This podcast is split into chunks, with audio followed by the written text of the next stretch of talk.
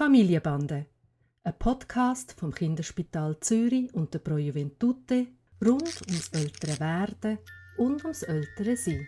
Heute zum Thema Gewöhnen, Verwöhnen und Abgewöhnen. Hoi Papi. Hoi Noah. Wir hatten jetzt in der Zwischenzeit ein paar so Situationen gehabt, wo der Tani über eine längere Zeit verwöhnt worden ist. Also, oder einfach anders behandelt worden ist wie sonst. Er war krank und hat bei uns im Bett schlafen oder ähm, und dann seine Schwester ist mit den beiden Kindern für eine Woche da und hat ihn gehütet und dann hat er natürlich immer jemanden zum Spielen und äh, ist ständig auf dem Arm gewesen. Oder auch, er wird ja regelmäßig von, von Mami, also von seiner Großmutter, der Ama, gehütet. Und ich weiß, dass sie vieles anders macht. Und zum Beispiel darf der Tani auf ihr schlafen. Und sie machen zusammen irgendwie ein Mittagsschläfchen. Das darf er bei uns natürlich nicht. Oder es geht einfach gar nicht. Wie gehe ich denn damit um, wenn ich ihm das wieder abgewöhnen will, nach so einer Phase, wo er sich an etwas gewöhnt hat?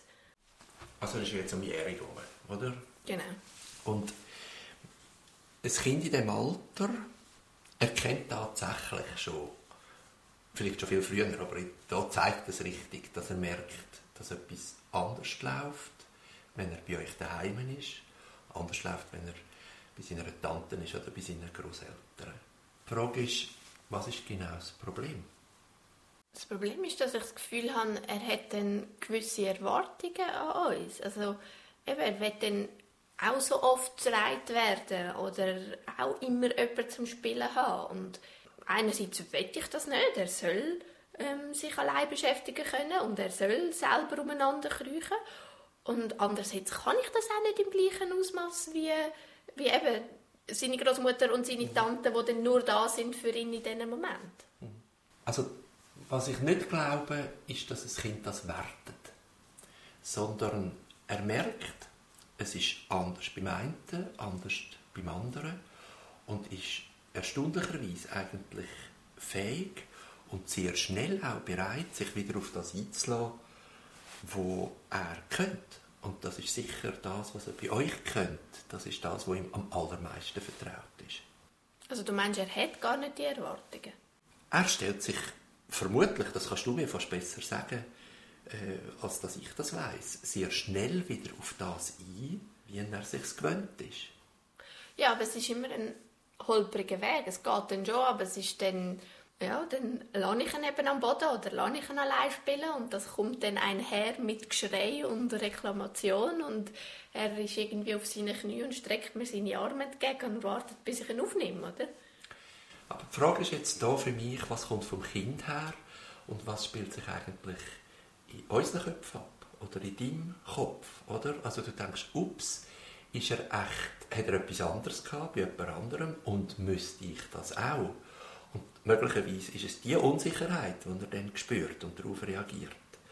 Anstatt dass du dich wirklich freuen kannst und sagst, cool, dass er unterschiedliche Erfahrungen machen kann, sei das bei den Großeltern, bei der Tante, aber auch in der Krippe oder sonst irgendwo.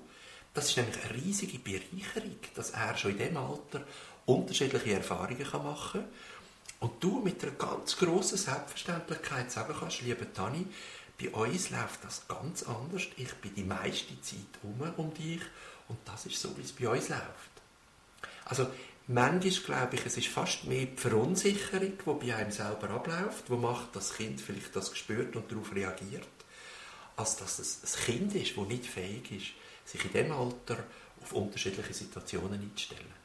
Okay, das wäre eine Antwort für den Fall, dass es eben sich um verschiedene Personen handelt. Also bei der Großmutter oder bei der Tante funktioniert es so und bei uns funktioniert es anders. Was ist jetzt aber, wenn es zweimal mir sind und verschiedene Situationen? Also eben, er ist krank und er darf zu uns ins Bett oder bekommt einen Job, wenn immer er will. Und nachher wird er gesund und dann was? Von einem Tag auf den anderen ist es nicht mehr so. Also ich glaube tatsächlich, dass wenn ein Kind krank ist, dass es andere Bedürfnisse hat. Und ich glaube, es ist ein großer Fehler, wenn man aus der Angst heraus, er wird sich etwas gewöhnen, wo er nachher grösste Mühe hat, das wieder abzugewöhnen, dass man nicht auf die anderen Bedürfnisse eingeht, auf das Kind, das es hat, wenn es krank ist. Ich glaube, ein Kind regrediert auch im Kranksein. Es spürt nochmal ganz fest, wie kleinkindlichere Bedürfnisse. Es muss, und ich sage jetzt das in Anführungszeichen, ich komme auf das zu reden, verwöhnt werden in dem Moment.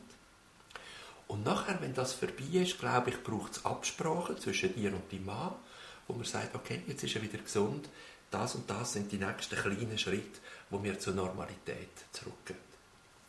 Nur, Kinder entwickeln sich einen Weg. Und was, was morgen, übermorgen gilt, gilt über, übermorgen nicht mehr. Also die Kinder verändern sich einen Weg. Und häufig ist es so, dass Kinder, wenn sie krank sind, auch wieder einen Entwicklungsschritt machen und man sich wieder neu muss darauf einstellen muss, was jetzt anders ist. Und das muss einen Weg, ob du jetzt in ein bisschen, in Anführungszeichen, verwöhnt hast oder nicht.